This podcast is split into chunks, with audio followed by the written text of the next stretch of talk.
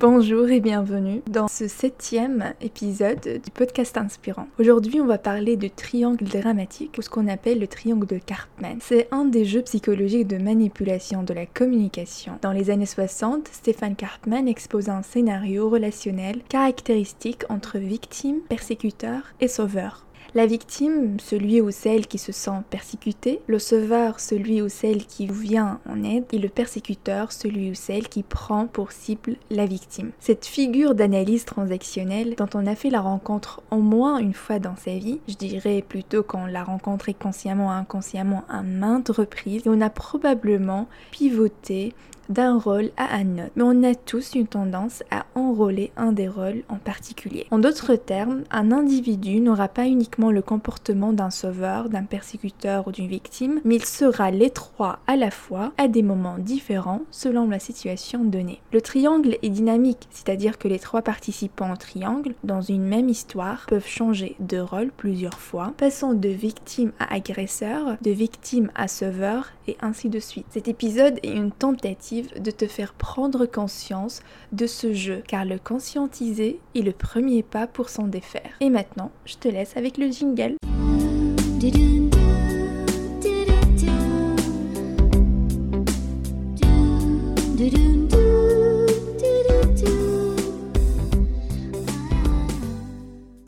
Le triangle implique trois personnes différentes, mais pas toujours. Ça peut dérouler entre deux personnes, une entre elles passant alors d'un rôle à l'autre. Il peut aussi avoir plus de trois personnes impliquées. Un même rôle est rempli alors par plusieurs d'entre elles. Par exemple, dans une famille, la mère et les enfants endossent par exemple à tour de rôle le rôle de victime et de sauveur. Quant au père, endosse le rôle du bourreau et des fois le sauveur. On peut faire le lien entre ces trois rôles de victime, sauveur et persécuteur et les quatre mythes de Eric Berne, qui est un psychiatre américain et fondateur de l'analyse transactionnelle. Les quatre mythes sont j'ai le pouvoir de rendre les autres heureux, et ici il s'agit d'un sauveur qui est en recherche d'une victime les autres ont le pouvoir de me rendre heureux, et là il s'agit d'une victime en attente d'un sauveur. J'ai le pouvoir de rendre les autres malheureux, et là il s'agit d'un persécuteur en attente d'une victime. Les autres ont le pouvoir de me rendre malheureux, et là il s'agit d'une victime en attente d'un persécuteur. En s'attardant deux secondes sur ces quatre mythes, on pourrait voir que la victime est le lien scellant de ce triangle. Il se positionne en sorte d'attirer à elle un bourreau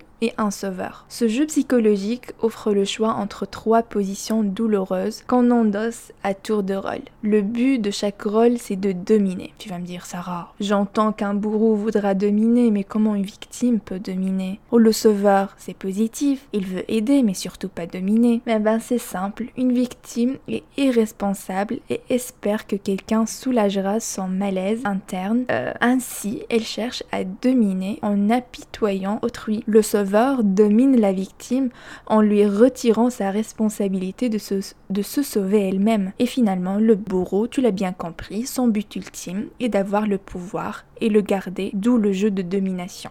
Décortiquons maintenant ce triangle infernal. Commençons par la victime.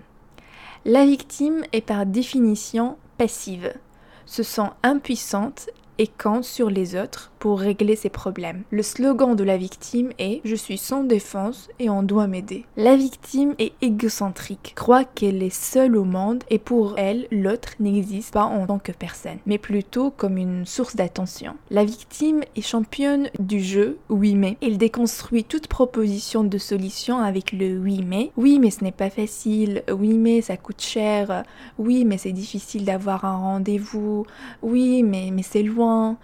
Et ce jeu de 8 mai finira toujours par persécuter la personne qui voulait l'aider car ça risque de la faire sortir de sa zone de confort et gâcher son plaisir de s'apitoyer sur son sort. Calimero, ce personnage de dessins animés euh, qui représente si bien ce rôle. Calimero qui porte un morceau de sa coquille d'œuf sur la tête, ainsi il honore le souvenir de sa naissance où il a cru que sa mère ne l'a pas couvé. Du coup, il s'est senti rejeté. Cette coquille en forme de casque qui le protège symboliquement l'empêche d'entrer en contact avec le monde extérieur. Calimero transporte avec lui un bagage présenté par son baluchon et c'est le poids de valises inconscientes de ses casseroles qu'il traîne toujours derrière lui. Ben, la victime enrobe ce rôle pendant l'enfance, souvent devant une injustice exercée sur elle par une personne dont elle dépend et qu'il ne peut s'opposer tel qu'un parent tyrannique et abusif de son autorité. En d'autres termes, une victime est engendrée souvent par un persécuteur, par un bourreau. Quelle belle transition, car on passe tout de suite au bourreau. Le persécuteur, contrairement à la victime, il est actif. Euh, c'est un moralisateur,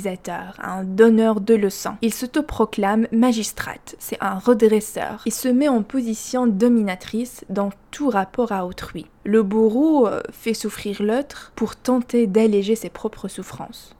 Le slogan du bourreau est Je dois leur dire comment il faut être et agir, car je sais mieux, car j'ai raison dans tous les contes de fées, on retrouve un, un gros méchant, un, archétype de ce bourreau. Euh, c'est le personnage qui décide, qui établit les règles, machiavélique. Le grand méchant harcèle et menace s'il faut. Son émotion préférée est la colère. Seule chose qui l'épate, voir le monde l'obéir et ses plans respectés. Sa quête, c'est le pouvoir à tout prix. L'assujettissement de l'autre n'est pas une limite. Contrôlant et n'aime pas être contredit, il aime critiquer pour le bien des autres évidemment afin de les éduquer et leur montrer le bon chemin. C'est un monsieur ou madame, c'est tout. Les contes euh, le disent rarement, mais c'est un grand déçu de l'amour qui cherche à se venger d'une blessure qu'il ne peut pas guérir. Un persécuteur peut être aussi un sauveur blasé, euh, fatigué d'aider les autres, qui ne croit plus à cette mission de sauvetage. Généralement, les personnes qui ont une tendance à se comporter en persécuteur ont eu beaucoup de frustration dans leur enfance et essayent de le faire payer aux autres. Euh, souvent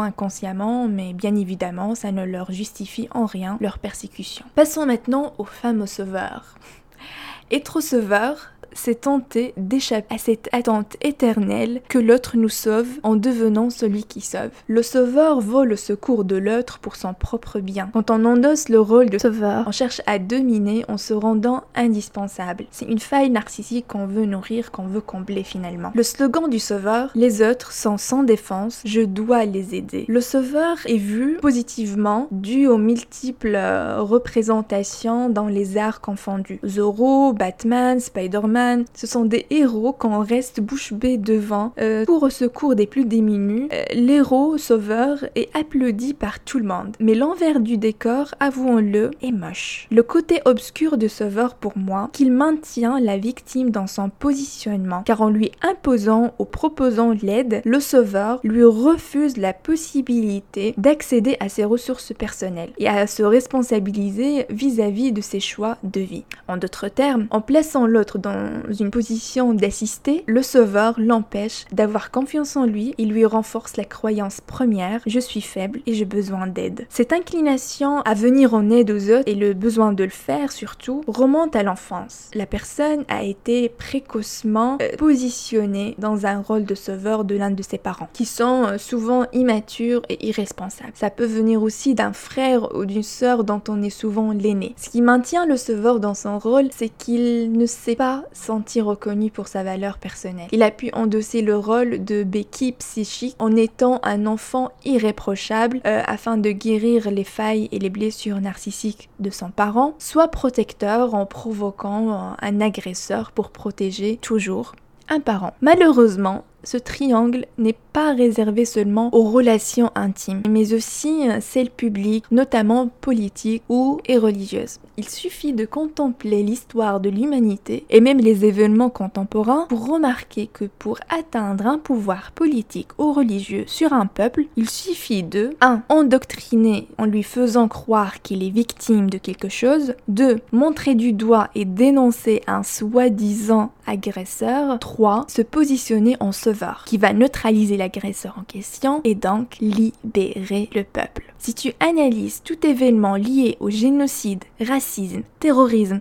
insécurité écologique, etc., etc., tu verras que ce triangle cadre parfaitement ce genre d'interaction. Tu vas me dire, Sarah, voilà, c'est bien moche tout ça, mais est-ce qu'il y a moyen de sortir de ce triangle infernal? Bien sûr. Je te développerai la solution dans une deuxième partie. Pour cela, mets-moi un commentaire avec oui à la solution pour me montrer de 1 ton enthousiasme et de 2 pour me motiver à la poster rapidement. Alors sur ce, euh, je te remercie vraiment de m'avoir écouté jusqu'au bout. Merci beaucoup et je te dis à la prochaine. La force et la lumière en moi, salut et honore la force et la lumière en toi. Namasté.